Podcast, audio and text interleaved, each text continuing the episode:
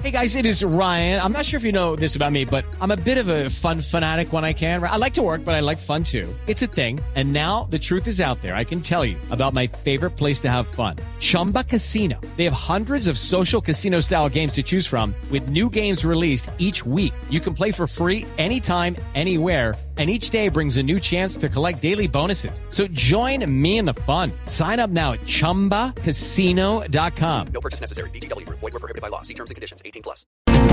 Velocidad, seguridad, tips, información. Lo más reciente y relevante del mundo automotriz. Comienza en Blue Radio, Autos y Motos, con Ricardo Soler, Nelson Asensio y Luz Euse. Autos y motos por Blue Radio y bluradio.com. La nueva alternativa.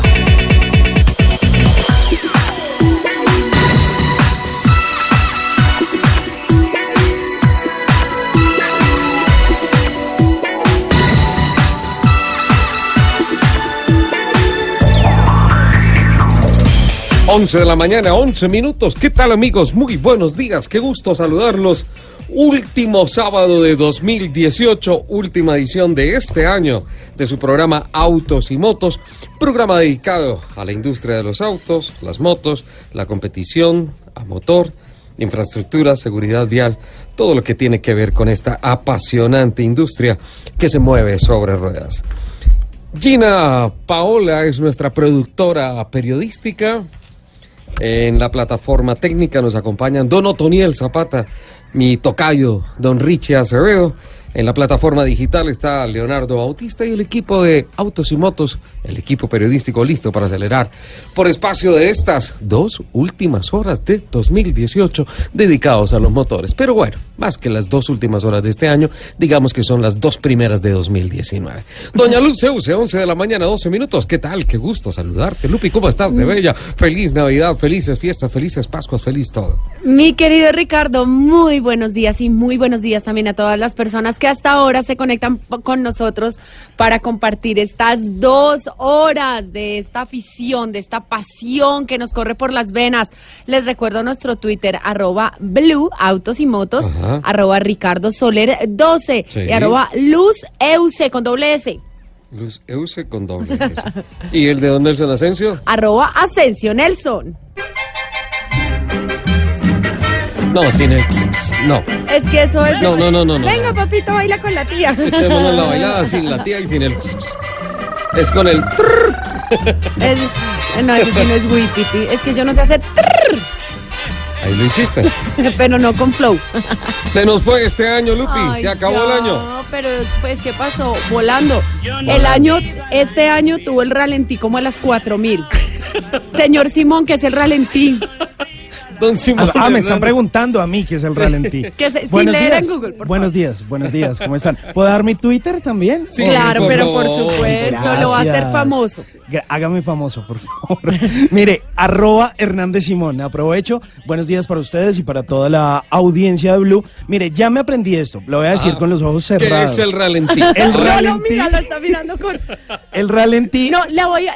Simón, te voy, no, espérame, mínimo. te voy a dar una pista. A ver, una sí, pista. cuéntame. El motor tiene que Tiene que estar, encendido. encendido. O sea, no puede estar apagado No. como dije la No, vez pasada. no, no, no, no. Ok. Entonces, devolviéndome a eso, quería aclarar y hacer esta salvedad, ya que pasó el Día de Inocentes y todo eso, que el ralentí es el régimen mínimo de revoluciones por minuto Ajá. a las que se ajusta un motor de combustión interna para permanecer en funcionamiento de forma estable, sin necesidad de accionar un mecanismo de aceleración o entrada de carburante. Espere. Absolutamente. No, no, no, un momento, un momento, un Póngame momento. los aplausos, en tus palabras, ¿qué es el ralentí? Es el régimen mínimo de revolución. O sea, no, la- en tus en tus palabras, lo que se conoce comúnmente como la mínima. Las La mínimas. mínima. La mínima. Por Ajá. eso. Pero es que no quería ser tan simple realmente. Ajá. Sí, no, no, no. No, Pero No, hay el, que- el que ustedes me inviten se merece que yo de verdad haga la tarea. Simoncito querido, Dime. no se te vaya a olvidar que el motor tiene que estar pendiente. Bravo, bravo. Ahí está el Muy bien.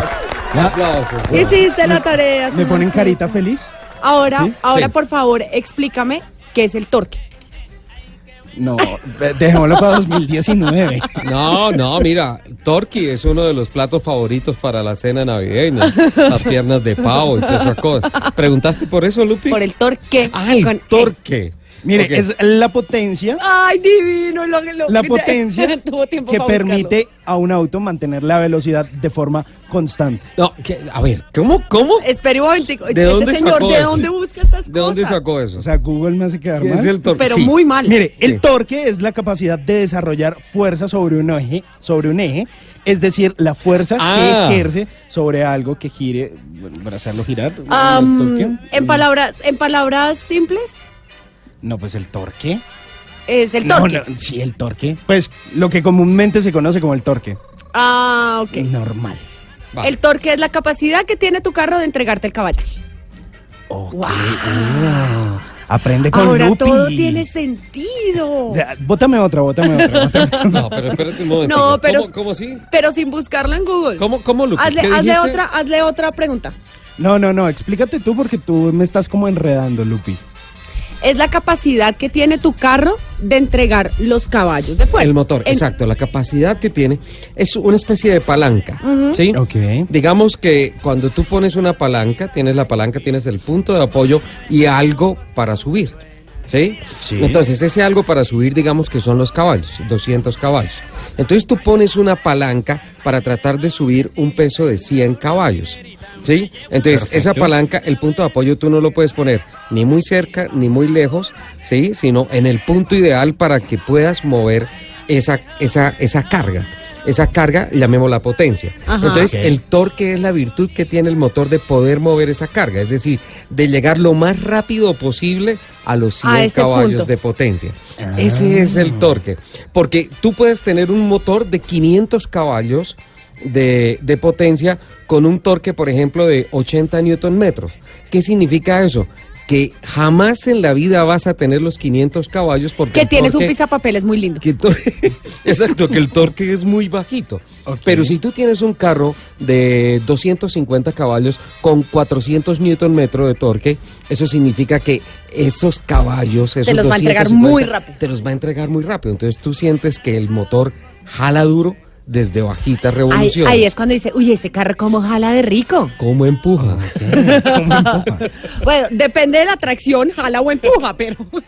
Oiga, gracias, gracias por sacarme de mi ignorancia automotriz. Momento. Esto es para ti. ¿Qué es eso? En los libros hallarás el tesoro del saber. Para ti todo será.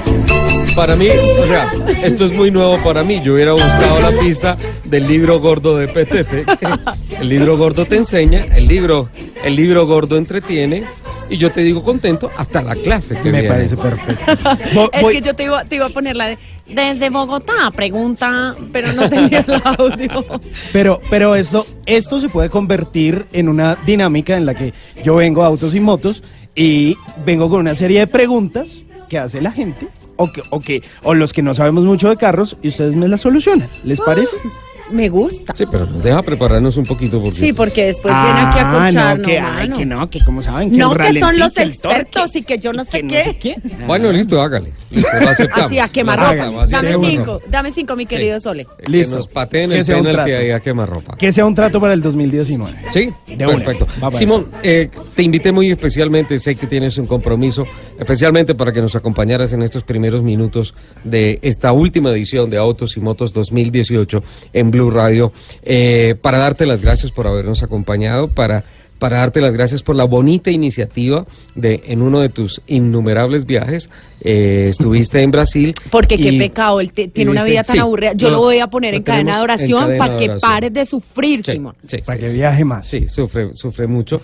Pero en uno de esos viajes que hizo a Sao Paulo, descubrió una plataforma para venta a través de internet de vehículos con personalización y dijo, ve, esto sería chévere para autos y motos y él mismo por su propia iniciativa decidió hacer un informe que vino y lo presentó magistralmente hasta cuando Lupi le preguntó qué era el. Todo iba bien hasta que me Todo iba preguntaron bien, qué era el todo iba rally. bien. Pero básicamente, Simón, queríamos decirte que por un lado quedaste definitivamente como Simon Ralentí, nuestro... Menos mal es ralentí, no el lentí. Ralentí. Simon Ralentí, ¿por qué? Sí. Pues queda, queda, queda la fanaticada de Simón preocupada porque saben que él anda en mínimas. Pero que tiene la chispa además un poquito adelantada. le, hace, le hace falta más temperatura en la culata. No, no, no, gracias, gracias. Hay que adelantarle El la cariño. chispa. En términos automovilísticos hay que adelantarle un poquito la la chispa. No, muchísimas gracias, No, gracias a a ustedes. ti. No, no, gracias, gracias a ustedes. Y, y nada, aquí estamos disponibles. se- seguramente tendré más temas. Y aquí siempre uno la pasa buenísimo al lado de ustedes. Esa, esa es la idea, aprender mucho de esta industria y, y se lo había dicho, se lo había comentado al doctor Carlos Gallego en alguna oportunidad, eh, la importancia que es para que en la radio colombiana haya una ventana como la tiene Blue Radio con autos y motos para comprender el presente y el futuro de eh, la tecnología aplicada al automóvil. Eh, eh, a principio de año tuve la oportunidad de estar en un foro mundial de movilidad en Manhattan y decían muy acertadamente, en estos 10 años, en los próximos 10 años, el automóvil va a cambiar más de lo que ha cambiado en los 100 años antecesores. Seguramente, y, y yo creo que una de esas cosas que se puede destacar, eh, Ricardo, es que en el CES de este año, que ya eh, estamos a un Ya, par de semanas de ya, que se haga el y CES con lo que 2019, vienen unas innovaciones tremendas, por ahí he estado viendo. eh, el- el- en el CES, el protagonista del 2018 realmente fue una marca que es Nissan, y Nissan, vamos, sí. vamos a ver realmente con qué nos van a sorprender durante el CES que se lleva a cabo en Las Vegas en la segunda semana de enero. Ay, qué Eh, porque Yo te puedo anticipar que ya hay marcas automotrices que dijeron que van a hacer unas presentaciones de tecnologías de impacto. Nissan este año, en, en enero, en enero de este año, hizo una presentación absolutamente fantástica de su nueva tecnología de reconocimientos eh, de, eh, faciales Sí. para intercomunicación entre el conductor y el automóvil y además un sistema que me pareció fantástico de seguridad de un timón inteligente que cuando tú te subes y vas a manejar el vas a manejar el vehículo, el timón inmediatamente hace un escaneo de tu ritmo cardíaco, de tu flujo sanguíneo y detecta si tú estás en condiciones de manejar o si estás bajo efectos de sustancias psicoactivas, de alcohol o si estás muy cansado y él se niega a encender. Eso es maravilloso. Eso Es fue, ma- es- es o sea. CES, eh, Nissan la sacó del estadio en Las Vegas en enero 2018 con esa tecnología, pero ya están anunciando que eso es algo bonito, pero lo que viene en este enero en el CES va a ser sensacional. Además que lo, bueno de esto es que no solo eh, las grandes marcas de vehículos están interesadas en esto, sino eh, grandes eh, empresas de tecnología están parando bolas al asunto y se están metiendo con eso, eh, aplicando tecnologías como la misma inteligencia artificial y, están trabajando mancomunadamente para poder ofrecer a sus usuarios opciones distintas. Intel precisamente pues va a ser una de esas empresas tecnológicas que se está metiendo en todo este tema de la inteligencia artificial y además el manejo, eh, la, la conducción autónoma de autos. No se te haga raro, Simón, que en el CES se presenten ya los paneles de controles que son hologramas. Seguramente, Ajá. seguramente. Para terminar, ¿qué es culata desmodrónica? Se lo respondo en el 2019. Cuando ¿le vuelva de? Las Vegas. En los libros hallarás. 11.23, muchísimas gracias, Simón. No, muy gracias a ustedes, un abrazo Esta grande. nota era un tributo para ti. Gracias. Muy amable. 11.23. Bueno, este fin de semana eh, vamos eh, a ver definitivamente uno de los más grandes despliegues históricos de parte de la policía y autoridades en las carreteras del país. 30 mil efectivos fueron confirmados por parte del Ministerio de Transporte y la Policía Nacional para la operación Éxodo que empieza a tener su mayor volumen este fin de semana. El servicio informativo de Blue Radio, Isabela Gómez, muy gentilmente Isabela, hace un alto en su trabajo de redacción de noticias del fin de semana y atiende nuestro llamado para contarnos cómo va la operación Éxodo, qué novedades hay de estas primeras horas del fin de semana en el que se espera se movilicen cerca de 4 millones de automóviles según paso peaje, de acuerdo a las estadísticas de esta fecha el año inmediatamente anterior. Buenos días, bienvenida a Autos y Motos. Ricardo, buenos días. Me alegra mucho saludarlos. Mire, le cuento que en este momento la movilidad está afectada sobre todo en el sur de Bogotá. Hay muchas personas tratando de salir de Bogotá y hay trancones que ya superan las dos horas. Hay personas que están incluso reportando a través de redes sociales que no se mueve el tráfico, pero esto le cuento es porque pues aún no se ha registrado ningún accidente, pero lo que sí está sucediendo es que hay muchísimo tráfico concentrado desde las 5 de la mañana, esto desde el sector La Estancia hasta la salida a Suacha. También les puedo contar que en la mesa también se eh, hay mucho movimiento, hay trancones, incluso llegando a Fusagasugá también, en Silvania sobre todo, y si hablamos de Villavicencio, eh, el sector que es más complicado en ese momento es Guayabetal, en donde se tuvo que hacer unos reversibles durante dos horas. Ya está normalizada la movilidad en ese sector, pero sí hay trancones. Entonces, la recomendación para nuestros oyentes es que tengan paciencia, que quienes vayan a viajar hacia el sur del país lo hagan, lo hagan. Isabela. Trancones. Y por otro lado les cuento, Ricardo, que sobre eh, la línea hay también trancones que ya nos dicen que al menos de una hora, pero para quienes viajan y quienes van para los terminales aquí en Bogotá, les comentamos, no hay pasajes, no hay tiquetes hacia Cali, ni hacia Barranquilla, ni hacia Valledupar, y tampoco hacia Cúcuta ni para Paso. Hay tiquetes en este momento en la tarde para municipios cercanos, para La Dorada, para Silvania, para Chía, pero para quienes viajan hacia otras ciudades principales no lo podrán hacer hoy desde las terminales de Bogotá. Qué barbaridad. Eh, Isabel, una pregunta con relación a las demoras en el tránsito por la línea. Eh, ¿Se debe a algún incidente que se haya reportado o es eh, simplemente por eh, el tráfico denso que debe haber, obviamente, eh, tanto de ida hacia Occidente como la avenida del Occidente y suroccidente del país hacia, hacia el centro?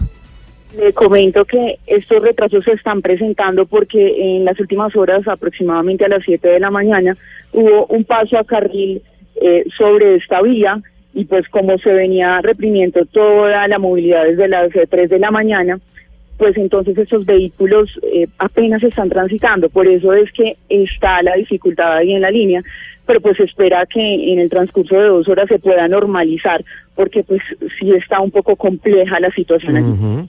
Vale, Isabela, muchísimas gracias. Pues estaremos atentos eh, todo el fin de semana y obviamente por todas estas festividades. Un, un fin de semana, Isabela, que empata, eh, digamos que con el puente de fin de semana de, de los Reyes, la fiesta de Reyes Magos, en donde ya la operación Éxodo se vuelve operación retorno y pues implica una exigencia tan alta como la de este fin de semana para las autoridades en las carreteras, ¿no? Ricardo, sí, y sabe algo que es importante recordarle a nuestros oyentes, desde las nueve de la mañana eh, pues empezó la restricción de vehículos de carga, esta restricción hoy va hasta las seis de la tarde y vuelve de nuevo el lunes, por lo cual pues la movilidad se va a empezar otra vez a afectar después de las seis de la tarde de hoy y mañana también va a ser un poco complejo. Mañana, Ya mañana este domingo, momento- a lo largo de todo el domingo, no hay restricción en ninguna No parte del país para, para los vehículos de Para vehículos de más de, carga. 3.5 toneladas, ¿no? Sí, señor, es correcto y además le- lo que le puedo contar a- también es que más de 150 mil pasajeros ya han salido Oh. desde acá, desde Bogotá, de las terminales. Se espera que lo hagan al menos otros 300 en el transcurso de hoy hasta el martes. Y eh, con relación al país, en las carreteras del país ya van más de 1.200.000 vehículos movilizándose por las carreteras. Bueno, se esperan un poquito más de 4 millones de vehículos. Vamos a ver qué arrojan las estadísticas que estarán saliendo más o menos a mediados de enero eh, de 2019. Bueno, hablamos como si fuera lejano, pero eso es en unos 15 días aproximadamente. Isabela, muchísimas gracias y siga Gracias a trabajando. ustedes. así estaremos y les estaremos reportando la movilidad para que todos pues puedan tener claro por dónde pueden ir. Seguro que sí. 11 de la mañana, 29 minutos. Vale el comentario de Isabela Gómez, porque el servicio informativo de Blue Radio estará trabajando sin descanso para contarle a todos los colombianos por dónde se van a poder mover este fin de año. Voces y rugidos en autos y motos de Blue Radio. Voces y rugidos. En el marco del evento récord del año SUV Jaguar F-Pace 2018, realizado a mediados de diciembre en el Circuito Internacional de Panamá, por primera vez una marca de vehículos de lujo registró oficialmente un récord de pista a bordo de una SUV en el circuito de 3.009 metros. Conducido por el piloto certificado de Jaguar, Diego Narbona, el F-Pace 3.0 de 340 caballos completó la vuelta en 1 minuto 42 segundos y 98 centésimas, registrando el primer récord oficial de pista de una SUV en dicho circuito. La vuelta más rápida registrada anteriormente por una SUV, aunque no oficial, se hizo en 1 minuto 44 segundos. El Jaguar F-Pace, utilizado para el récord, fue propulsado por un motor de gasolina de 6 cilindros en B, 3 litros de capacidad y 340 caballos de potencia. Derivado del superdeportivo F-Type, el motor desarrolla 450 Nm de torque a 4.500 revoluciones y es capaz de alcanzar de 0 a 100 kilómetros por hora en 5.8 segundos. Ninguna modificación fue hecha al auto para establecer este récord. La galardonada gama de Volvo Cars demostró que tres jefes de diseño son mejores que uno. Thomas Ingenlath, Robin Page y Maximilian Misoni trabajaron conjuntamente en el desarrollo de un lenguaje de diseño para la marca sueca. Tras haber transformado el look de su portafolio de Volvo Cars y rejuvenecer la marca, el trío de diseñadores lograron eh, que las tres nuevas sub del portafolio eh, XC90, XC60 y XC40 ganaran los prestigiosos premios Carro del Año en Norteamérica, Asia y Europa. La estrategia colaborativa del equipo se extendió más allá del diseño, pues trabajaron en la estrecha colaboración con los expertos de seguridad de Volvo Cars en el desarrollo de métodos de comunicación para futuros carros autónomos, tal como se demuestra en el concepto 360C. Inspirados en la tecnología Active Noise Control, Ford ha construido un espacio seguro y tranquilo para el mejor amigo del hombre. Muchos animales encuentran el sonido de los fuegos artificiales chocante y comparado con las personas pueden escuchar sonidos que se encuentran cuatro veces más lejos y con un rango de frecuencias mucho más amplio basados en la tecnología de cancelación de sonido que Ford ha introducido en la nueva Edge y que puede ayudar a asegurar viajes más tranquilos cuando los micrófonos identifican niveles altos de sonido del motor o la transmisión. Esto es cancelado mediante el uso de ondas de sonido opuestas que salen desde el sistema de audio del vehículo. Dentro del espacio donde la mascota duerme se ubican micrófonos que detectan el sonido de los fuegos artificiales. Este sistema construido para por dentro de una caja emite frecuencias opuestas a las de los fuegos artificiales, cancelándolos completamente o reduciéndolos de manera muy significativa. La alemana BMW ha presentado el nuevo Live Cockpit digital, inteligente, adaptado al conductor, siempre actualizado y completamente rediseñado y modernizado para el lanzamiento de nuevos productos como los BMW X5, Serie 8, Z4 y Serie 3. Las nuevas pantallas y el concepto del control del sistema operativo BMW 7.0 completamente digital están enfocados al conductor más que nunca. Las diversas opciones de interacción con el vehículo se han mejorado aún más, especialmente en las áreas de reconocimiento de voz y control gestual. Por primera vez, el conductor y los pasajeros de un BMW estarán acompañados por el BMW Intelligent Personal Assistance, un eh, personaje digital adaptativo que hace que el vehículo sea más inteligente y que responda a la llamada Hola BMW. ¿Qué tal? ¿Mm? Bueno, sí.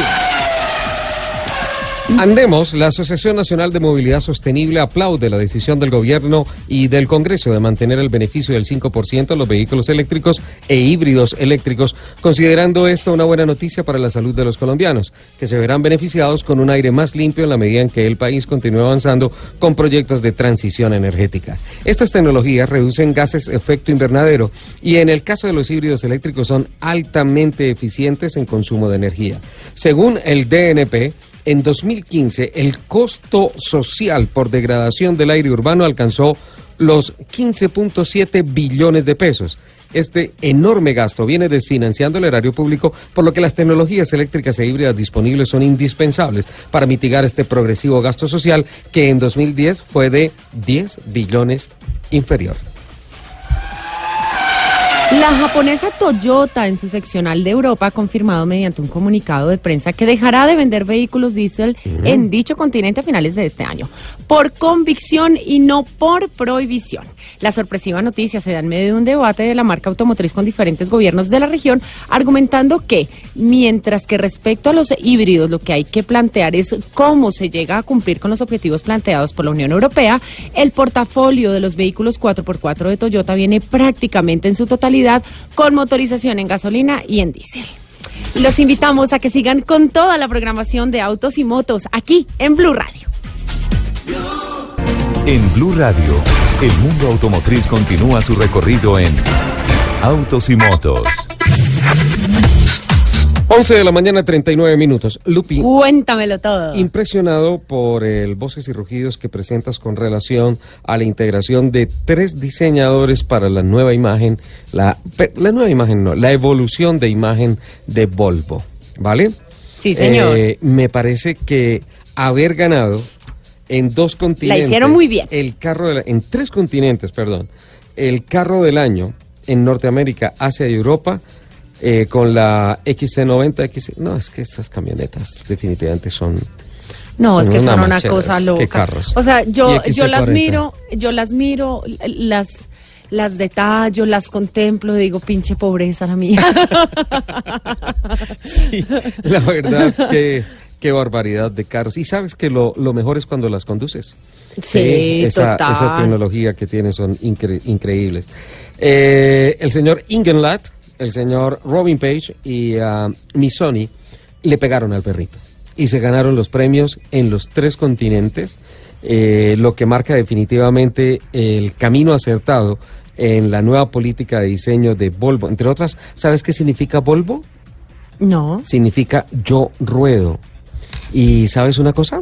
ajá. El logo, ¿te acuerdas que el logo es Volvo, que tiene Sí, un círculo sí, un y una flechita hacia arriba? Sí. Eh, mucha gente dice, muchas personas dicen que esa flechita hacia arriba es la alusión a lo masculino. Sí, tú sabes que una flechita hacia arriba es lo de los hombres y la crucecita es la mujer, ¿no es cierto? Pero no, realmente, eh, revisando la historia de la marca, la flechita hacia arriba es ah, básicamente una analogía o la presencia de la convicción de los alquimistas, porque los alquimistas tienen también ese ese escudito con la flechita hacia arriba, un círculo con la flechita hacia arriba, como si fuera virilidad, pero no, realmente es la proyección de ellos de tomar el plomo y convertirlos en oro. Es, ah, creo que una bonita analogía que viene muy de la mano con la noticia que nos presentas hoy de que definitivamente la terna de diseñadores Sí, total. eh, no es que hayan cogido el plomo porque realmente Volvo ha sido una marca fantástica pero sí la pusieron en un estadio de oro ¿te parece? Sí, señor. Eh, ¿Qué tal esto de BMW? Increíble. Hola BMW y el carro te contesta y hace Sí. todo lo que tú quieres. Solo le falta hacer. Yo creo que ni lo necesita, Lupi. La no, verdad. pero eso es sería, el carro fantástico. Eso sería un detalle de fina coquetería. ¿Cómo, cómo se llama? Life Cockpit. Sí, señor. Life Cockpit, exacto. Eh, en, en donde pues, es- inteligencia artificial, sin duda alguna, y todas las posibilidades que tú ya tienes eh, de ayudas electrónicas para el manejo seguro de tu automóvil.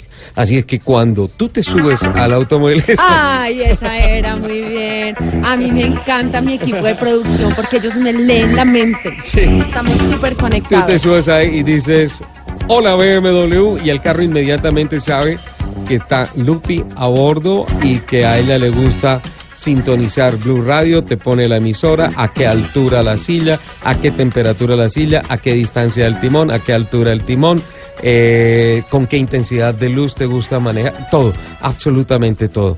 Increíble esto, ¿no, Lupi? Eh, se presenta como una noticia futurista, pero no, es ya, ¿no? Ya, ya, ya está disponible. Sí. Ya está disponible. ¿Para qué vehículos? La X5, eh, dijiste el Z4, el deportivo. Sí, señor. Eh, serie 8 y serie 3. Date cuenta que eh, estando en serie 3 no significa que esa tecnología esté disponible solamente para los carros de altísima gama. o los superdeportivos. La verdad me parece sensacional este tema. Como también eh, el anuncio que ha, hizo, que ha hecho Toyota. Ajá. Ya este mes deja de vender carros diésel en Europa. Es tremendo. Sí, y además, además por iniciativa propia. Sí, ellos dicen en el comunicado que por... ah, ¿cómo- ¿Cómo dicen? Por convicción y no por prohibición. Sí, señor. Eh, Toyota toma la decisión eh, teniendo en cuenta que muy buena parte del portafolio, no estoy completamente seguro que sea el 100%, pero si no es el 100% debe ser por ahí el 95-96% de todo su portafolio de vehículos 4x4 salen en producción en gasolina y en diésel. Entonces es una decisión bastante temeraria sabiendo que mucho carro 4x4 de Toyota que se vende en Europa sale con motorización diésel. Sin embargo, seguramente la decisión la tomaron, obviamente por convicción, a sabiendas de que de pronto el combustible, el diésel, eh, genera mayor contaminación, pero también especialmente eh, sabiendo que de pronto no asumen un riesgo muy alto en cuanto a volumen de ventas en el antiguo continente. Sí, buenísimo. Pero anunciarlo hoy para decir que ya, ahorita, esta semana, dejan de vender carros diésel en Europa es una decisión de mucho peso y de mucho riesgo, diría yo. Y queda sobre la palestra la, la discusión de, bueno, finalmente, ¿qué es lo que está pasando con los combustibles fósiles? Porque por un lado dejan de vender, por ejemplo, Toyota, que deja de vender carros diésel desde ya en Europa, y por otro lado uno mira eh, lo que está haciendo, por ejemplo, Chevrolet, eh, que dice que no la vamos a jugar por el diésel Sí. y vamos a demostrar qué tan eficiente puede llegar a ser con muy bajas ratas de, o sea, medidas de contaminación. Así es que, pues bueno, como que la tecnología nos va a generar siempre muchas noticias muy sorprendentes de esto. Me gustó este voces y rugidos. Sí, esto bueno, Ahora, bueno. tal vez lo que no te va a gustar es lo que te voy a presentar en la cifra de la semana Ay, que no. viene a No, continuación. así no, tampoco. No, pero toca, es necesario. 11.46. Bueno, Lupi, en la cifra de la semana, Ay, no. ¿te hablo de los impuestos o del petrocable? No, sí, yo sé que tú te ríes porque hubo una controversia grandísima a través de las redes sociales, Sí. pero me gustó mucho, por ejemplo, lo que tituló El Espectador.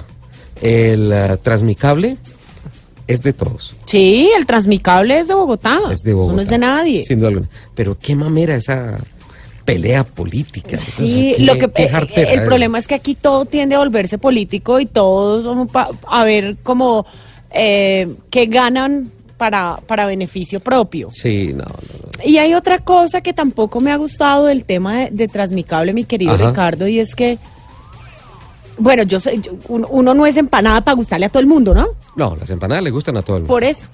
O sea, Ah, ah, tú no eres empanada, es- sí. En, en este caso, el Transmilenio no es empanada No para es gustarle empanada. a todo el mundo. Pero yo creo que se hizo un gran esfuerzo Sí, claro. para poder eh, beneficiar a, a un sector Un millón doscientas mil personas. que además es de, 40 de barrios. difícil acceso. Bueno. Pero entonces ya eh, ni siquiera lo habían terminado de inaugurar, entonces ya era la criticadera y la cosa y la dañadera. ¡Ey! Esta vaina es de todos. Sí, claro. Es para beneficio de todos. Sí. ¿Cuál es la peleadera? ¿Cuál es la insultadera? Que yo Disfrutemos lo la obra, yo- ¿no? Exacto. Qué bien. Que además fue un esfuerzo grande, un billete largo, pues Largo. muy largo. Muy largo. Pero era necesario. Sí, era totalmente obra- necesario y me parece una obra maravillosa. Yo ya dije que voy a aprovechar estos días que Bogotá va a quedar un poco vacía, que no hay tanto taco.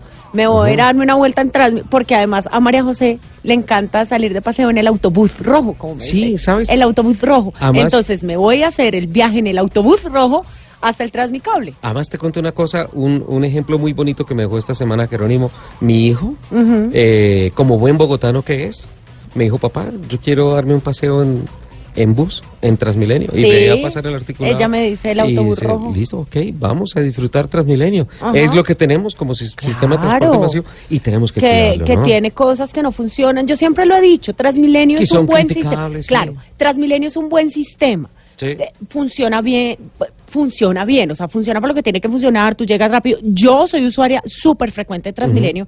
A mí el Transmilenio me encanta que tú siempre llegas rápido para todo lado. Sí.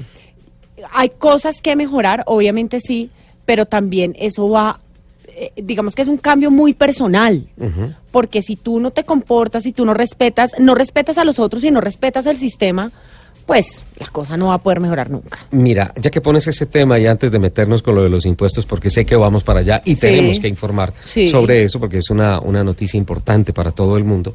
Eh, recuerdo, me haces recordar una charla que tuve con uno de nuestros colaboradores, no solamente acá de Autos y Motos, sino de Mañanas Blue, el exministro Juan Lozano, Sí, sí, que estábamos un día almorzando y me dijo, Ricardo, ¿cuál es el metro que a usted más le ha gustado? De los que conocen el mundo, ¿cuál es el que me ha gustado?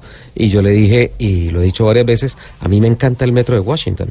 Sí, me parece súper ordenado, súper cumplido, eh, súper limpio, súper bonito, me, me, me gustó mucho. Especialmente la línea que llega hacia el Pentágono y que hace toda, esas, eh, toda esa ruta por esa zona eh, político-administrativa de, de los Estados Unidos, me encantó. Y me dice, Ricardo, ponte tú a pensar una cosa, quita a toda la gente que usa ese metro y pon a los colombianos a usar día a día ese metro. ¿Qué pasaría en dos meses? No, ya está. ¿Sí? Entonces dice, date cuenta, el sistema que se ponga, lo que se ponga, como sea, acá es una discusión política más no social. Y ahí es donde empiezan todos los problemas.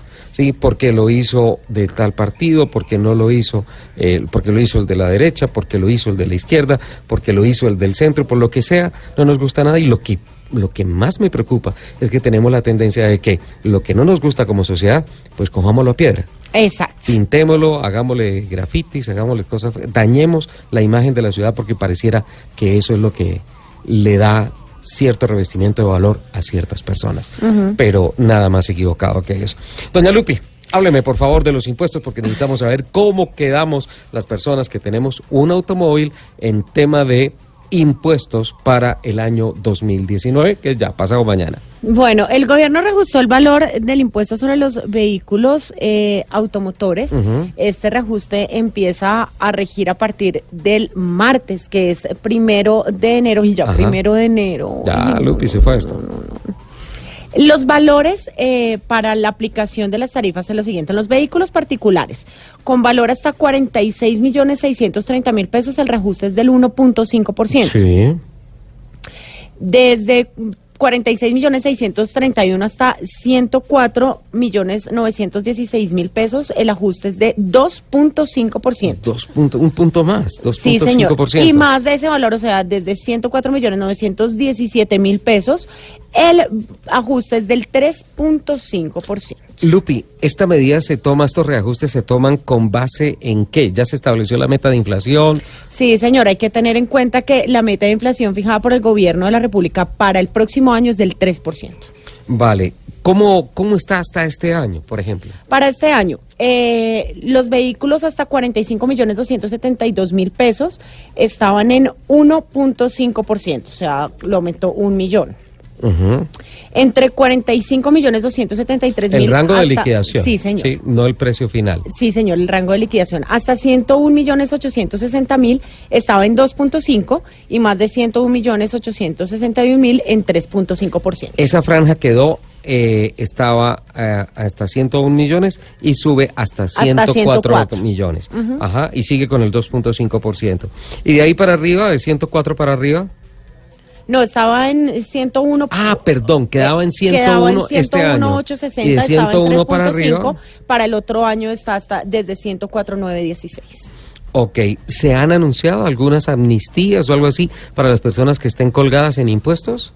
Eh, um, Solamente el decreto habla de- decreto. De, esto. Eh, de- hasta donde se hasta donde se sabe de cómo de cómo van a quedar los impuestos solamente se ha anunciado el ajuste en el porcentaje Mhm. Yo creo que está difícil el tema de las amnistías, ¿no? Por el hueco fiscal que hay. Es que, claro, se están, se están es buscando, se están buscando estrategias para poder tapar el hueco fiscal tan grande que tenemos. Entonces, yo creo que el tema de las amnistías está medio embolatado. Está medio embolatado. Bueno, doña Lupi, pues la verdad me parece muy interesante. Este tema, mm, el gobierno le trabajó a tiempo. Sí, y, sí, sí, ah, y llegan, llegan estas noticias que pues de pronto no son eh, muy populares y pues diría yo que mm, eh, le cascan un poquito al bolsillo, pero de todas formas eh, no es un invento colombiano, es en todas las partes del mundo. Se estudia muy bien la, la forma en que se tiene que cobrar este impuesto y pues bueno, hay que contribuir. Lo que sí le pido al año nuevo, es- empiezo con las peticiones, A ver. es que estos recursos, que este dinero que llega, de verdad cumpla con el objetivo que se ha trazado este impuesto. Dentro de varias asignaciones que tiene esto está el tema de mantenimiento de la malla vial y crecimiento de infraestructura. ¿Sí? Yo creo que los dirigentes del país ya tienen que dejar de pelear con la cantidad de carros que hay, más allá de ser una venta de vehículos, ¿sí? Es un tema de sostenimiento social de miles y miles de familias en el país. Claro que sí. Y pues la verdad estamos muy lejos de los índices de saturación del de, del promedio de, de saturación de tráfico de Latinoamérica. Estamos muy, muy, muy por debajo, lo que significa que la potencialidad del mercado colombiano es mucho más de lo que es hoy en día. Pero claro. Se venden 250 mil carros cero kilómetros y Bueno, hay yo sé que, estudios yo dicen sé que, que, no se cifra- pueden vender yo sé que es una cifra 400.000. bajita, yo sé que es una cifra bajita comparada con otros eh, países de, de Latinoamérica, pero a mí me alegró que lográramos llegar a las 250 mil unidades. Sí, claro, después En de, un- de- de claro. tres años en caída. Claro, y además, además en un año en donde la economía estuvo tan quieta, el, el, el, sector hubo sobre todo... Mucha incertidumbre el- por el- el tema político. Exacto. Además, el sector, obviamente, en el primer semestre hizo un retroceso muy grande, e- y, y incluso hasta junio, julio, se creía que no íbamos a llegar a las 250 mil los tres unidades. primeros meses se fueron en rojo. Entonces, poder llegar, poder cerrar con las 250 mil unidades me parece un gran avance. Obviamente, Está vamos, bien. vamos muy retrasados del resto de países de Latinoamérica, pero yo creo que vamos por buen camino. Ahorita el tema es, como dices tú, eh, que ya como que los, lo- el- el- el- los políticos, pues nuestros mandatarios ya como que vean más allá. No podemos parar la industria automotriz. Sí, no, no, Tenemos, no, necesitamos una infraestructura. Ahora, de todas las noticias de venta, me gusta el dinamismo del mercado, de todas las noticias de ventas, no me gustó para nada la inocentada tuya ayer a través de las redes sociales. ¿Cuál? ¿Qué es eso que pusiste en venta el cucaracho? No, Sí. una broma de esas no se hace. 11.56. Sí, se está vendiendo el cucaracho. no. Se vende No. el cucaracho. No. En Blue Radio, el mundo automotriz continúa su recorrido en Autos y Motos. 11.57. Lupi eh, y amigos oyentes, día de viajes, ¿no? Eh, me puse a revisar esta mañana todos los consejos que le manda uno todo el mundo, todas las empresas, para viajar este fin de Para viajar semana. seguro. Y nosotros hemos hablado a lo largo de ya seis años en este micrófono de los papeles, de la revisión antes del viaje, del equipo de carretera, todo eso, pero me, me causó mucha curiosidad ver que definitivamente el mundo cambia, el tiempo cambia y eh, creo que a mí ya en algunas cosas se me notan mucho los años. Recibí un correo electrónico. solo en las canas? Que me parece. Sí, de- sí, está bien, no te lo voy a discutir. Un correo electrónico que dice seis herramientas infaltables a la hora de viajar. A ver. Y dije, fantástico. Me parece muy bien. A Entonces ver, usted pensó ¿qué en el gato, en la Exacto, cruceta, bien, sí. en el botiquín, Un compresorcito. Sí, una linterna. Cinco. Eh, nada, las herramientas. A ver, ¿qué hay que llevar? El extintor, las herramientas, el gato, la linterna, un compresor. Sí, perfecto. Agüita refrigerante. eh, sí. Los, ¿Ya? ah, los triángulos de señalización, una luz de flash. Sí. eh, todas esas cosas. Chaleco reflectivo. Todo, reflectivos, ¿sí? ajá. Bueno, pues te voy a contar las herramientas de este, de este comunicado de prensa ver, para que te des cuenta. Exacto, dijiste la palabra preciso. Que millennials estoy lejos de serlo y que soy un cuchenial. Uno, Google Flights. O sea, como- descárgate. ¿qué es eso? El, Dice- el Waze, el- Dice, la herramienta es solamente una, es tu teléfono celular. Es un comunicado de prensa de Google que dice, tienes que tener muy a la mano Google Flights, Google Trips, Google Maps, Street View, Translate y Google Fotos. Ah, listo. ¿Y dónde está la cruceta? No, eso es para los viejitos, eso es para los viejitos como yo. No, pero a ver, perdóname, si te vas a pinchar en el Google, despínchame el carro. ¿No? Eh, no, pues ahí está el teléfono, haces una llamada para que la concesión te mande una grúa o te mande asistencia técnica y te ayuda, pero no deberías pincharte si las carreteras están en buen estado y si tú hiciste una revisión preventiva de las llantas de tu vehículo y de todo tu vehículo, no deberías pincharte en ningún lado, por así vayas por. Bueno, Google, nos vamos a un corte. Google, vamos a las noticias. sí, definitivamente. Yo la verdad estaba listando y estaba abriendo un espacio en el platón de la camioneta Total, para echar claro. mis herramientas, pero no, era solamente Pero eso. eh, mira, te tengo un anuncio. Señora. Google, sírveme un café. Gracias. 12 del día, 12 minutos. Arrancamos la segunda hora de Autos y Motos acá en Blue Radio. Lupi, se acabó 2018. Ay, no. Pero ¿por qué tan rápido? Eh, sí, se fue rápido, ¿no? ¿Por qué tan rápido? Qué Eh. Muchas cosas pasaron en la industria del automóvil y en, Mm. y en la competición a motor. ¿sí? Eh, algunas cositas para destacar como noticias importantes de este año que tienes ahí sobre la mesa y yo te voy dando otras. Uy, es que noticias muchas. ¿Me dejas Ah, arran- arrancar arranque. alguna de, unas de mucha trascendencia? Para mí, una de las más importantes en todo el, sector de deporte, sobre todo, lo de Tati Caldera. Lo de Tatiana Calderón, sí. Haberse convertido Tati la en la primera mujer americana. Sí, claro. Grandioso lo que ha hecho. Grandioso, maravilloso. Estoy además, completamente de acuerdo contigo. además lo ha hecho a base de trabajo duro, de disciplina, de constancia, de que ella sí no llegó, digamos, obviamente sí con, con la plata, porque toca tener la plata, pero no llegó a una silla por la plata, Sí. sino porque vieron en ella todas las capacidades y todo el talento que tiene, además que es una... Ella sí se puede decir una mujercita. Sí, claro. mujercita. em, muy constante, muy disciplinada, muy talentosa. Sin duda alguna. Y ha ratificado, lo que más me gusta de esa noticia, Lupi, es que ha ratificado que es su talento, su principal capital Total. para Sí, estar en donde está. Así es. y para tener las aspiraciones que tiene. Así Esa es, y estoy completamente de acuerdo contigo, Lupi, una de las más grandes noticias, digamos que a nivel nacional, que nos deja este año. Eh, globalmente, una noticia que me impactó muchísimo, la muerte del presidente de Ferrari, Sergio sí. Marchione. Sí, señor. Sí, una, una cosa absolutamente sorpresiva, en pleno uso de sus facultades, viene una enfermedad, va a la clínica, se complica y adiós. Pero tú y yo, más que cualquier persona, sabemos que así son las cosas. Hoy estamos súper bien, pero ya mañana no sabemos. Somos como, así como Sí. dice mi esposo, somos unas bolsitas de agua. Sí, es de una fragilidad tremenda. Sí, la vida es muy frágil. Mm. Y uno siempre da por sentado que, que, ajá, que está vivo y que, y que además es mi derecho estar vivo. Sí, sí. Hay dos cosas que, que quisiera resaltar como gran noticia este año del mundo del motor y particularmente del Campeonato Mundial de la Fórmula 1.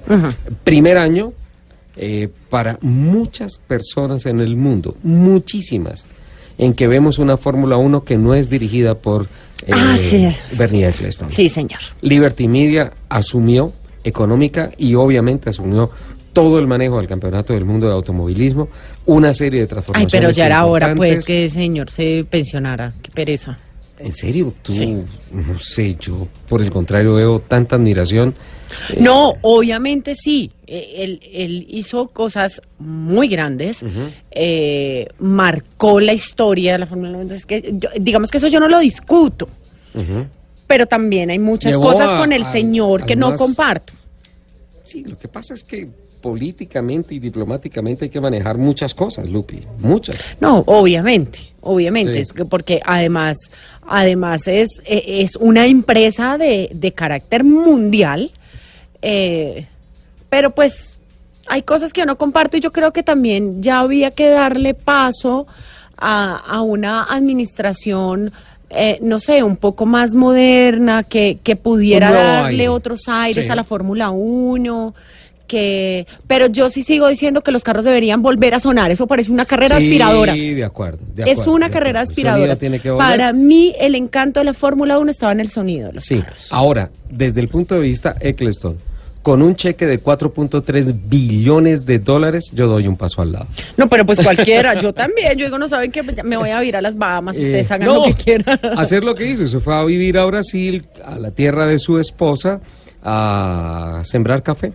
Bueno, Así son los millonarios excéntricos. así son los millonarios. el man, como, yo qué me pongo a hacer como para que, no, pa' que me rinda el día. Pero una cosa también que deja muy positiva la Fórmula 1 este año, a pesar de que se habla de un, omi- un dominio, que ya es como canzón, lo que está pasando con Mercedes, pero yo digo Ay, que sí. el quinto título mundial de Lewis Hamilton convirtiéndose en el piloto británico con más títulos mundiales en la Fórmula 1, igualando, superando a Alan Prost con cuatro títulos, superando a Sebastian Vettel con cuatro títulos, igualando a Juan Manuel Fangio con cinco títulos y poniéndose a solo dos títulos De de, Schumacher. Michael Schumacher, pues deja muy claro que Hamilton es uno de los grandes, no de la actualidad, sino de toda, la, historia. de la Fórmula Yo 1. siempre he dicho, ustedes no lo quieren no, y no me interesa, pero mi negro tiene tumba. Yo continúo dándole gracias a tantos colaboradores que tuvimos a lo largo de este año. Jennifer del Busto, la bella Jen, que este año decidió cambiar el micrófono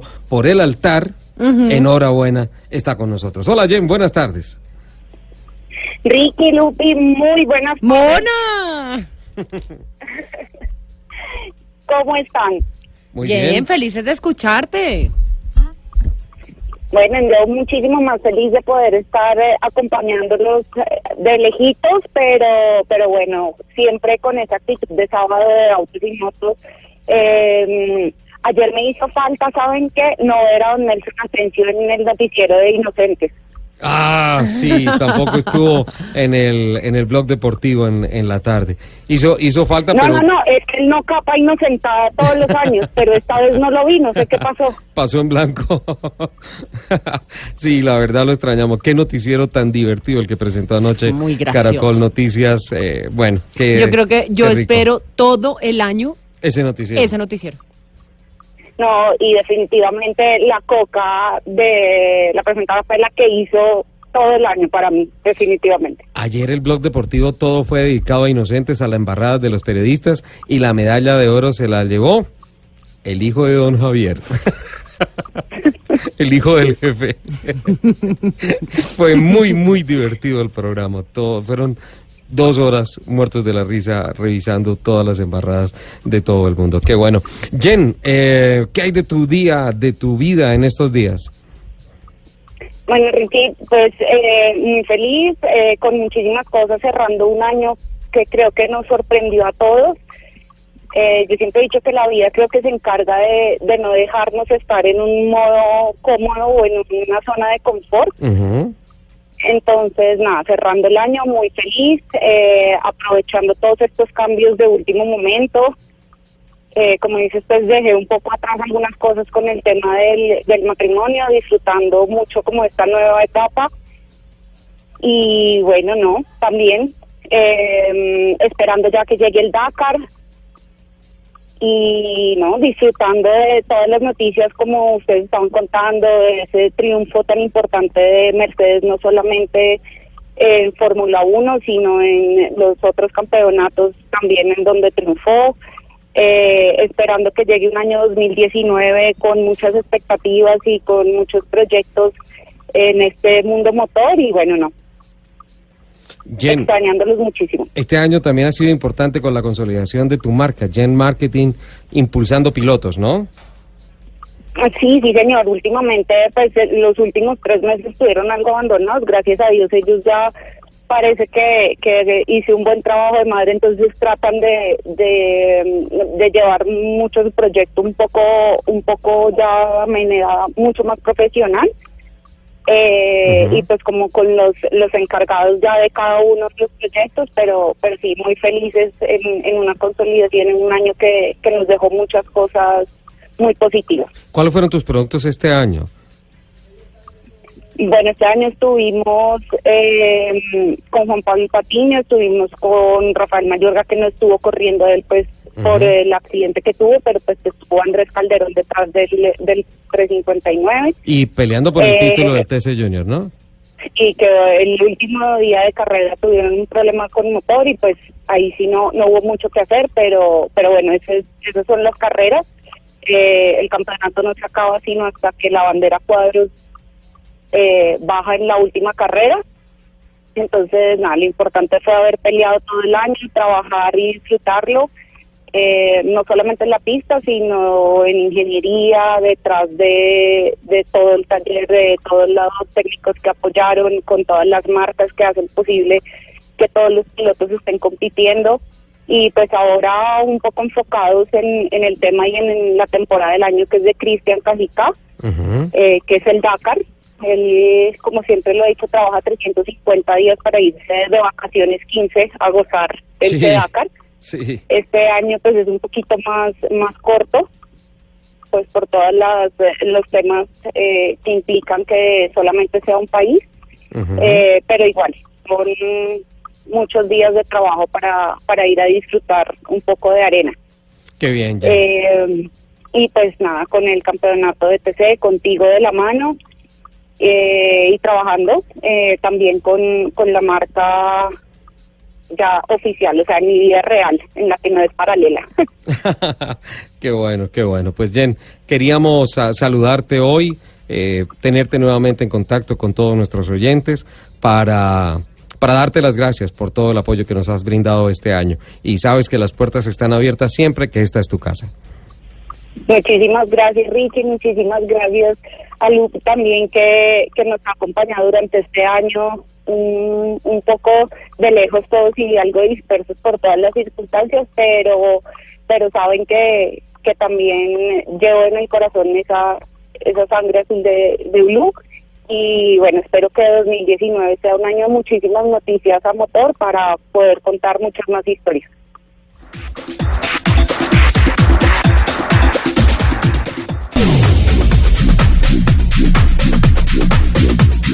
Noticias, Lupi, del mundo del motor. No, no, no, ¿cómo se va de rápido este tiempo ya a las 12 y Rápido, 20, sí, ya, y tenemos que en minuto y medio irnos a un corte. con- Bueno, el Museo de Ferrari le va a rendir un gran homenaje a Michael Schumacher. Nosotros que estábamos hablando del gran sí. Schumacher.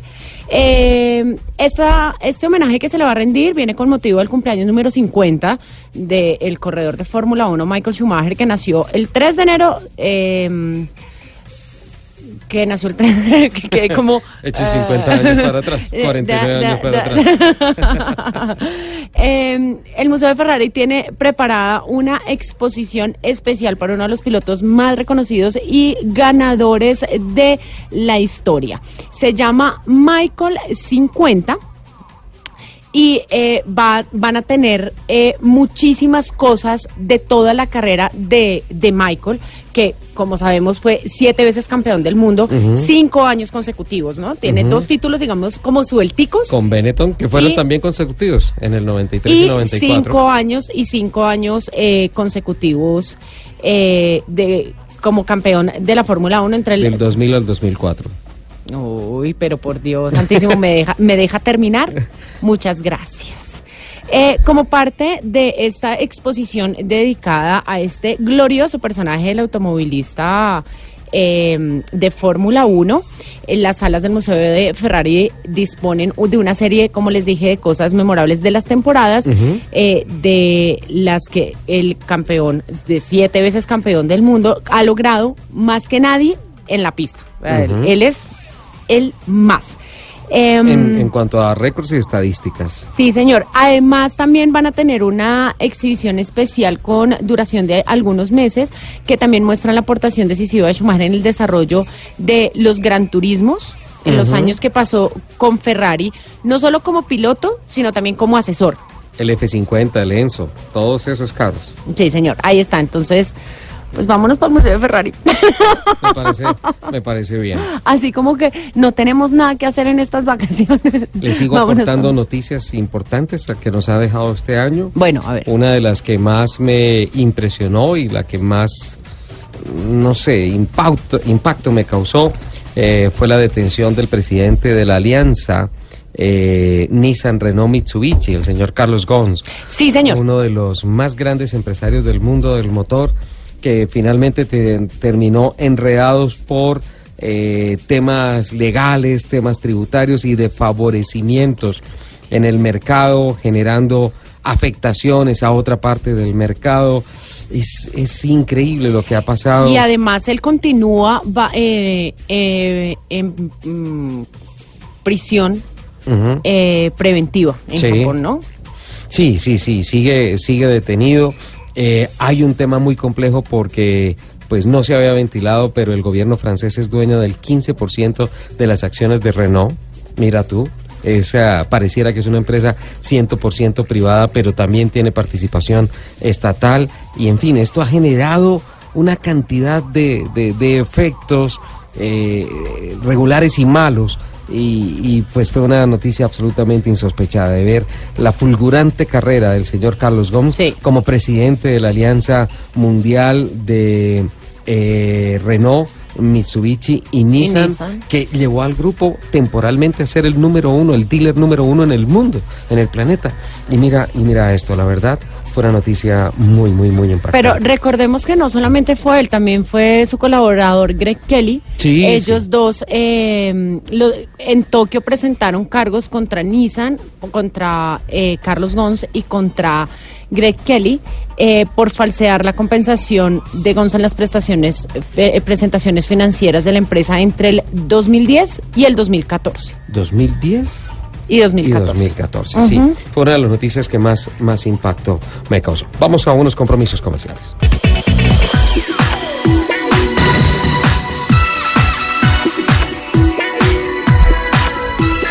Otra noticia importante de este año, Lupi, en mi concepto, una que se vino cocinando a lo largo de todo el año y que arroja unas cifras terribles, catastróficas para el mercado del automóvil en Venezuela, de carros cero kilómetros. Sí, señor. Eh, según las cifras, están llegando al cierre de noviembre eh, más o menos a 1.200 unidades y se considera que no van a alcanzar a llegar a las 1.500 unidades cero kilómetros vendidas este año. En un mercado que alcanzó a vender 600.000 carros cero kilómetros. 600.000 carros cero kilómetros en un año ha caído a algo menos de 1.500 carros cero kilómetros. Y eso va de la mano con el tema de la salida de Goodyear, de la llantera Goodyear de Venezuela, y también lo que es inminente, la ida de Ford de Venezuela. La salida de Ford de Venezuela. Ford este año creo que no ha vendido un solo carro, no ha ensamblado, no ha producido un solo carro porque no hay materiales, porque no hay divisas, porque al régimen de Nicolás Maduro no se le da la gana apoyar esta industria de la Ni cual esa ni ninguna. viven tantas y tantas y tantas personas, eh, tantas familias en Venezuela. Qué tristeza, ¿no? Sí, es que el tema de Venezuela es tan, tan, tan complejo porque además no solo, eh, no solo ha repercutido contra la industria del automóvil, sino contra, Contra toda todo, su ¿no? economía, contra toda su economía. Más de un millón de personas ha registrado, de venezolanos ha registrado Migración Colombia. Eh, Los que están ya registrados. se encuentran acá, sí, los que están registrados, los que oficialmente están reportados en el país y pues. Y pues obviamente, tristeza, obviamente ¿no? para, para nosotros también ha sido, ha sido, digamos, eh, ha causado también una crisis eh, económica, social. Obviamente nosotros les abrimos las puertas con todo el amor, tratamos de ayudarles y de ser súper solidarios, pero obviamente para Colombia también ha sido un problema muy, grave. muy complicado. Grande. Es un tema complicado. Qué tristeza lo que pasa con la industria Sí. del automóvil en Venezuela. Creo que es una de las noticias importantes por destacar de la región. ¿Tienes alguna o nos vamos ya para No, y no, tenemos que ir a noticias. Sí, listo, vamos.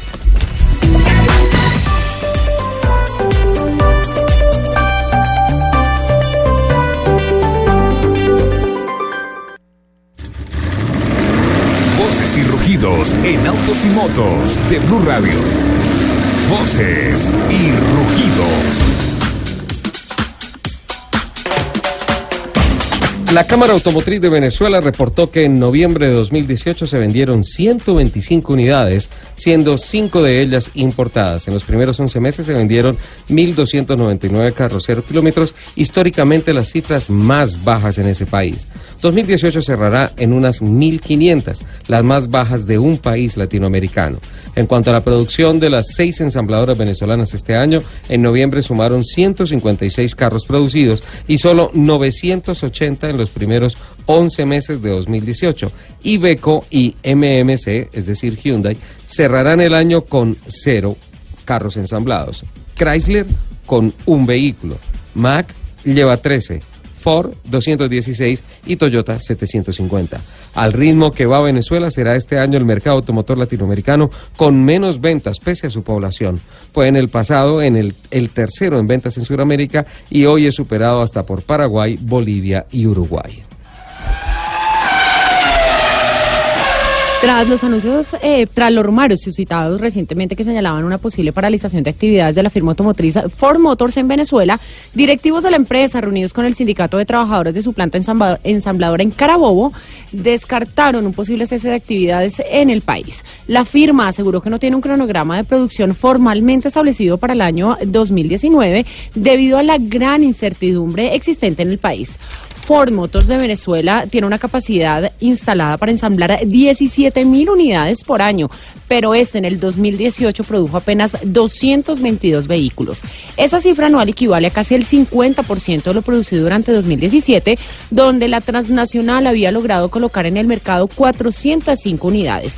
La ensambladora tenía una nómina de 915 empleados y las expectativas inciertas a corto y mediano plazo han incentivado a la transnacional a ofrecer el paquete de retiro voluntario a los trabajadores que así lo deseen. Jaguar Land Rover ha desarrollado una nueva tecnología que permite la apertura automática de las puertas de sus vehículos. Esa apertura ocurre cuando el propietario se acerca al auto o por medio de gestos. La tecnología podría ayudar a las personas con discapacidad si su automóvil es su principal medio de transporte, ya que hasta un tercio de ellos reportan dificultades prácticas en su uso diario.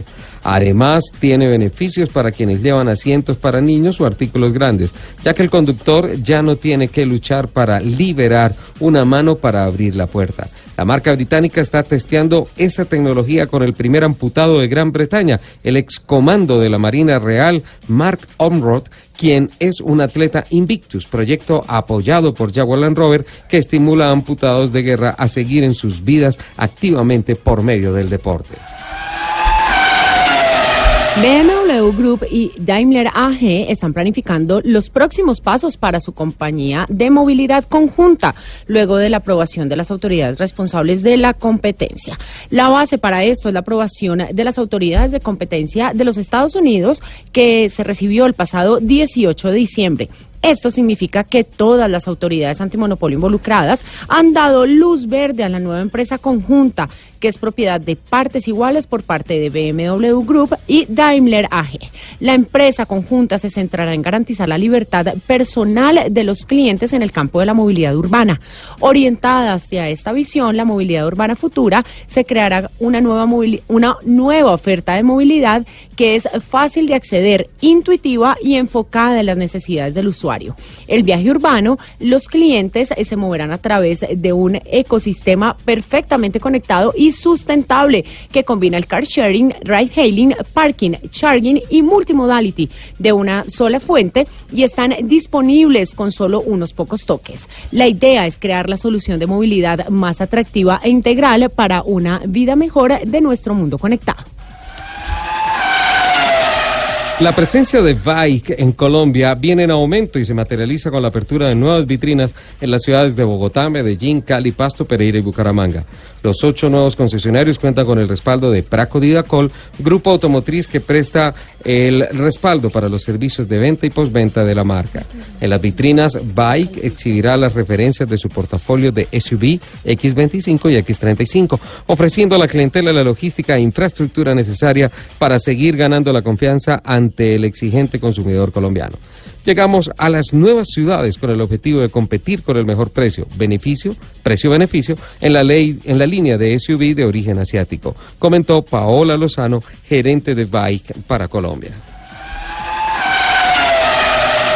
General Motors recibió un reconocimiento de parte de la Cámara de Comercio de Bogotá, la Red Colombiana de Pacto Global y la Red Ecuatoriana del Pacto Global por las buenas prácticas empresariales alineadas con los objetivos del desarrollo sostenible de las Naciones Unidas. En el marco de la conferencia Making Global Goals Local Business, que se llevó a cabo en la Cámara de Comercio de Bogotá, el proyecto de General Motors Ecuador, Ciudades y Comunidades Sostenibles, fue premiado por el programa Reconstrucción y Desarrollo Integral de Tabuchila.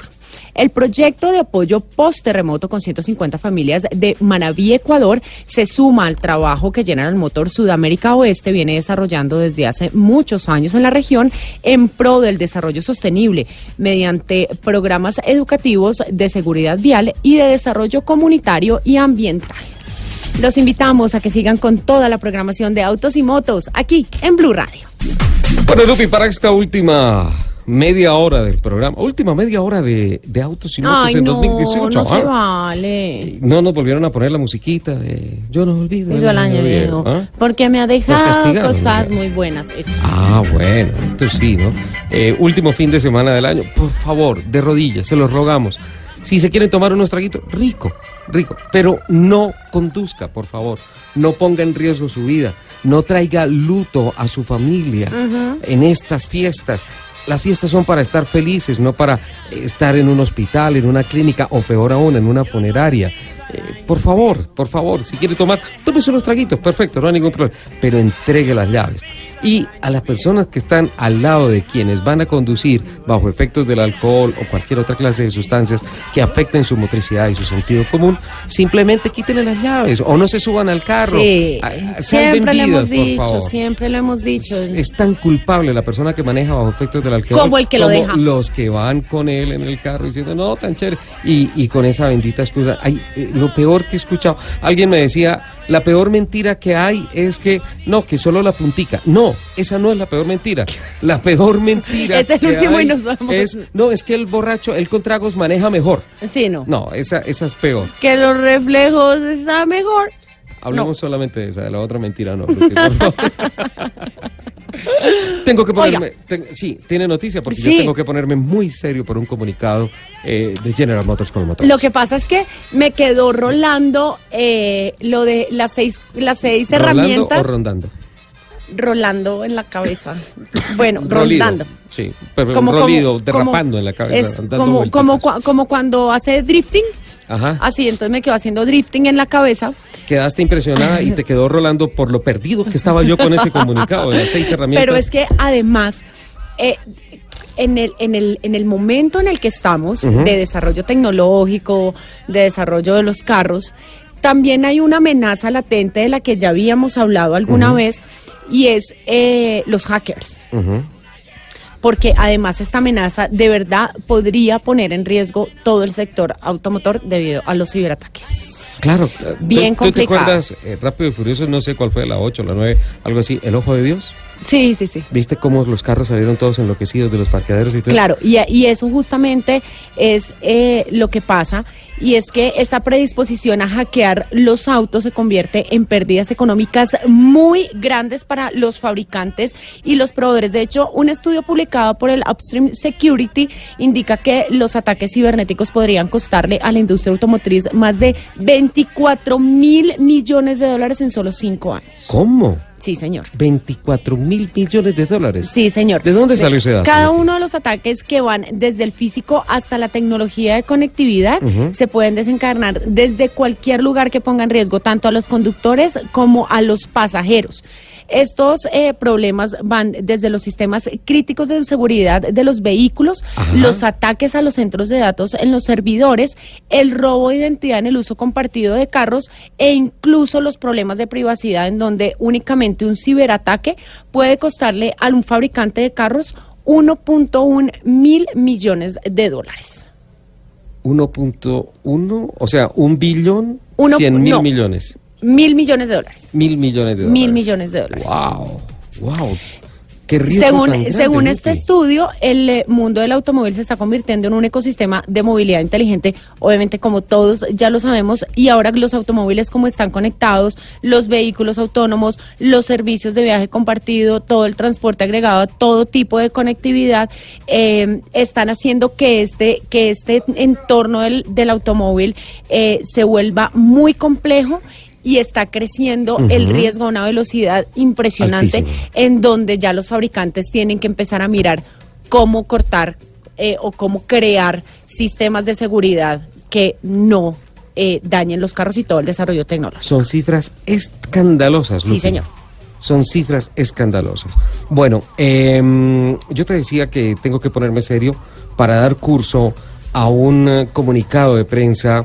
eh, salió justo cuando nosotros estábamos hace ocho días al aire, por eso no tuve referencia de ese, de ese comunicado, pero es muy delicado. Lo voy a leer voy a citarlo de cabo a rabo textualmente porque es muy delicado y ha generado una cantidad de fake news en la de noticias falsas Sí. a Lola en las redes sociales esta semana que eh, quienes las publican no se logran imaginar cuánto daño le hacen no a una empresa no a una empresa tan sólida como, como Chevrolet, sino a muchas familias que derivan su sustento de esta empresa y de eh, las marcas asociadas a esta compañía. El titular del comunicado dice, GM Colmotores pidió autorización para reducir su fuerza laboral y garantizar la sostenibilidad de su planta. Ese es el titular. Dice el texto, eh, GM Colmotores informa que pidió autorización al Ministerio de Trabajo para tomar la difícil decisión de terminar el contrato de un grupo de colaboradores de las áreas productivas de manufactura, debido a la necesidad inaplazable y prioritaria de garantizar la sostenibilidad de su planta de ensamble de vehículos. De acuerdo con la normatividad laboral vigente, el nombre legal de esta petición es solicitud de autorización de cierre parcial de empresa y despido colectivo. Sin embargo, la necesidad actual de GM Colmotores es reducir la cantidad de trabajadores, pero no significa el cierre de la planta ni la afectación de los procesos de producción, ventas y posventa de la compañía, la cual seguirá operando como lo ha venido haciendo hasta la fecha. GM Colmotores consideró y analizó con profundidad diferentes alternativas que no incluyeran la desvinculación de personal, pero desafortunadamente se vio obligada a hacer esta solicitud que también es responsable con el futuro de la empresa y en consecuencia con el de todas las personas que la integran. GM Colmotores continuará trabajando intensamente en diversas acciones que permitan tener una operación eficiente, sostenible y competitiva, que continúe beneficiando a sus empleados, clientes, aliados comerciales y a Colombia. Ese es el comunicado que ha generado una cantidad de reacciones a través de las redes sociales y en algunos medios de comunicación con eh, especulaciones que sin duda alguna han generado pánico económico. Sí, total. ¿Por qué? Básicamente porque se han aferrado a el intercomillado que presenta el comunicado que dice solicitud de autorización de cierre parcial de empresa y despido colectivo. Sí. Es muy claro el comunicado diciendo que lo tienen que escribir así por la normativa laboral vigente y que acudiendo a los términos legales se tienen que nombrar las cosas por su nombre, ¿no es cierto? Entonces lo ponen así. Y esto ha generado que se hayan hecho algunas publicaciones certificando o certificando no, confirmando, diciendo erradamente que la planta de General Motors Colmotores en el sur de Bogotá se va a cerrar, que Chevrolet se va del país, va, que cierra la operación y que va a despedir a todos sus trabajadores. Por estas épocas, lamentablemente, y he estado eh, en comunicación estos días eh, con la compañía, lamentablemente la empresa no tiene a un vocero oficial eh, para atender esta clase de, de situaciones y de manejo en los medios de comunicación. Sí. Quiero públicamente agradecerle a la gerente de comunicaciones de la compañía, Luz Ángela Izaza, quien muy gentilmente me ha atendido las llamadas, los comunicados y me ha explicado con todo lujo de detalles todo el procedimiento administrativo.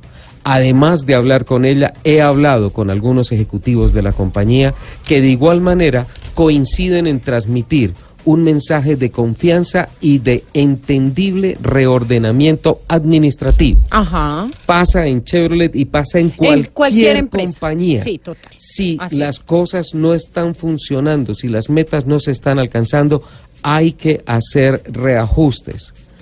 Todos coinciden en que, uno, la planta no se cierra. Dos, Chevrolet no se va de Colombia. Y tres, los dirigentes, los directivos de la compañía están absolutamente comprometidos con aceptar los lineamientos globales de la empresa, pero muy especialmente seguir creyendo y creciendo en el mercado colombiano. Así es que el pánico no debe existir. Todo el mundo tiene que entender, como lo han entendido los altos mandos de la compañía, que se tienen que hacer reajustes, que el PIG tal vez en estos momentos no está funcionando, que las metas en estos momentos tal vez no se están alcanzando y que por tanto es necesario hacer una reestructuración. ¿Para qué? Justamente para que no pase eso, para que Chevrolet no tenga, tenga que, cerrar. las puertas en el país. Ahora, coincide esto con el tema de lo que tanto se ha venido hablando, de, de que se reajusta la organización, de que hay cambios en los directivos y, y justamente coincide también con ah, la noticia de que el presidente de este bloque de Chevrolet, eh, Fernando Agudelo, no va a continuar en su puesto. Una noticia que se dio a principio de este mes y que pues obviamente eh, la gente que no se toma la molestia de investigar asume como una consecuencia de que dicen, no, Agudelo se va, el presidente se va porque simplemente no quiere estar ahí cuando el barco se hunda. No, el barco está flotando y está flotando muy bien y simplemente hay que corregir el rumbo. Y también coincide, y es que también, Lupi, como que se, se juntaron los elementos para armar una tormenta. Ayer se hizo el ensamble del último Spark Life. Ajá. 17 años de ensamble del vehículo, que fue un hit en ventas Sí. y que pues por lineamientos globales sale del mercado porque viene una plataforma nueva. Exacto. Entonces, Pero es que eso es claro, entendible, no puede seguir en la misma plataforma durante tantos años. Sale el comunicado. Se conoce este mes que el presidente se va. Otro nuevo cambio en la presidencia. Se deja de producir Spark Life. La gente que dice. No, ya, ya, pague y vámonos. Sí, entonces trinemos, publiquemos algo y dice, no, esto se acabó, se van, no. Eh, reitero mi agradecimiento a Luz Ángela Izaza de Sí. Comunicaciones de Chevrolet. Eh, he hablado también con otros altos ejecutivos de la compañía, quienes me reservo el nombre, eh, por obvias razones, pero el mensaje que me han transmitido es de absoluta confianza y de entendimiento del reordenamiento que se tiene que hacer en empresas tan grandes y con una carga prestacional tan grande. Tan alta. 1.500 familias están allí, ¿sí? Hay muchos procesos más allá de la construcción y venta de vehículos que pues hacen que eh, Chevrolet y que General Motors estén verdaderamente arraigados en el país. Claro, pero pues no, no, no en vano son los número uno en ventas. Estoy en capacidad de confirmarte, Lupi, que el 14 de enero ya se va a hacer el anuncio oficial del nuevo presidente. Y a manera de primicia te puedo decir que es argentino y que se llama Ernesto Ortiz y que viene a asumir la presidencia en un momento complicado para la región. En Colombia pensamos que este año va a terminar como líder en ventas, seguirá como líder en ventas, ¿sí? En Ecuador el tema está complicado y pues recordemos que acá, a esta región andina, le ha tocado también el ladrillazo de la planta, del cierre de la planta De de, la planta, Chevrolet sí. en Venezuela En y todo el descalabro de la industria, que no es un tema de Chevrolet en Venezuela, sino que es un tema de gobierno. Sí. Es un tema político. Es un tema político, Venezuela. pero pues obviamente es un tema que golpea a toda la región y golpea obviamente a la multinacional. Era muy importante dar a conocer este comunicado, decirle a nuestros oyentes que lo que ustedes encuentren en las redes sociales, por favor, tranquilos, esperen a las familias de que trabajan en la compañía, tranquilos, entre otras. eh, es muy factible que se emprendan algunas acciones legales, Lupi, Contra las personas, incluso algunas personas que de pronto trabajan en la planta, que hayan publicado noticias falsas con relación a esto. Básicamente el comunicado acude a las palabras técnicas de solicitud de autorización de cierre parcial de empresa y despido colectivo, porque la ley lo dice así. Tú no puedes pedir una agua de panela fría cuando tú te quieres tomar un chocolate caliente.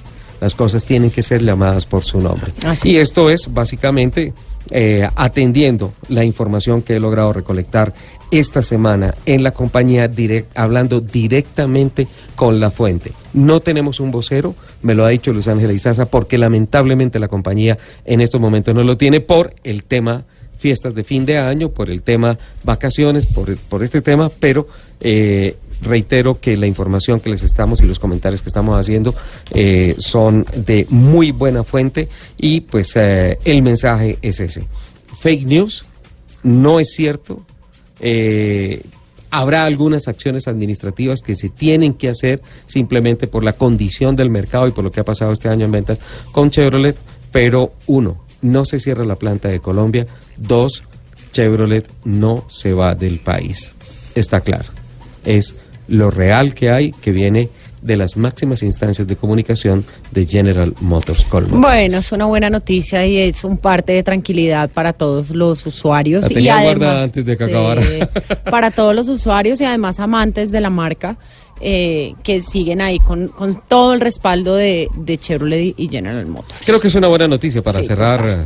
Para cerrar el año. ¿Listo? Bueno, Ahora, antes de- quedamos pendientes de los primeros programas del año entrante, seguramente el segundo programa del año entrante de, de enero, en donde ya tendremos las cifras finales y los balances que nos presente la Cámara Colombiana Automotriz y la Asociación Nacional de, de Movilidad Sostenible Andemos. Antes de, de que ya se nos acabe el tiempo, nos quedan dos minuticos, le cuento, mi querido Ricardo, que ya en enero, eh, después de tanto rife y rafe y tanto Ajá. sí, tanto no, empieza a operar el SOAT virtual.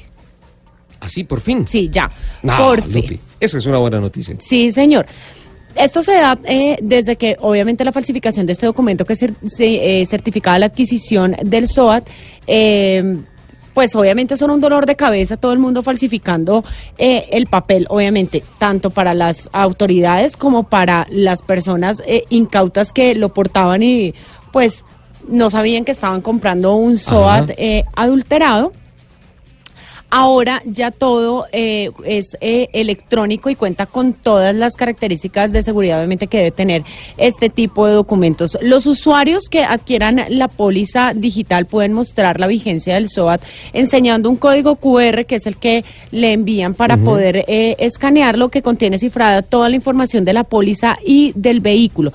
Este código va a ser enviado por la aseguradora al correo electrónico de quien lo compre en un formato que se puede guardar en cualquier dispositivo móvil o que lo puede imprimir para guardar para cargarlo físico. O sea, un PDF, ¿no es cierto? Sí, señor. Ok. Para eh, verificarlo, el usuario tiene tres formas de saber la autenticidad de su SOAT. Uno es a través de la página web del RUNT o de la aplicación móvil ingresando la placa del vehículo y el número del documento de identificación del propietario. Ahí sale La la segunda información. es por medio de la aplicación móvil gratuita de SOAT virtual que permite escanear sin conexión a Ajá. internet el código QR contenido en la póliza digital. Y tres, en la página www.misoatvirtual.com en donde tienen todas las instrucciones para escanear el código QR contenido en la póliza digital y toda la información aparece en pantalla. También es importante que tengan en cuenta, como les dije, que pueden imprimir el código QR, ya que muchas veces a uno pues se le descarga el dispositivo o no permite la correcta Se le acabó la visualización. batería al Exacto. teléfono. Entonces también lo puede cargar impreso en el momento que, que algún eh, ente regulador lo requiera. Pero el tema de que no lo tenga impreso no es una causal de, mul- de multa. No, señor. Qué bueno, buena noticia, Lupi. Sí, señor. ¡Feliz Entonces- año, Lupi! ¡Nos fuimos! ¡Ay, feliz año! ¡Fel- ¡Feliz año! Bueno, Se nos acabó eso. Ay, no, vea, ya Otro año más. me ericé. Amparito, despide, por favor. Muchísimas gracias a todos ustedes que nos han acompañado a lo largo de todos estos programas durante el 2018. Espero que este año que empieza eh, el, lun- el martes, pues ya eh, traiga mucha prosperidad, mucha salud y Va mucho amor para Va todos y sobre año. todo muchos motores y mucha gasolina Va para a ser un gran año. para todos, sí señor, para todos nuestros amantes a los motores. Nos escuchamos el próximo año. Besito para los oyentes. Nos escuchamos el próximo año. Pásenla muy bien. Recuerden, por favor, que si van a tomar, no pueden manejar. No, por Dios. Por Les los mando de un beso gigante de Año Nuevo. Los amo. Feliz Chao. año, Lupa. Feliz año.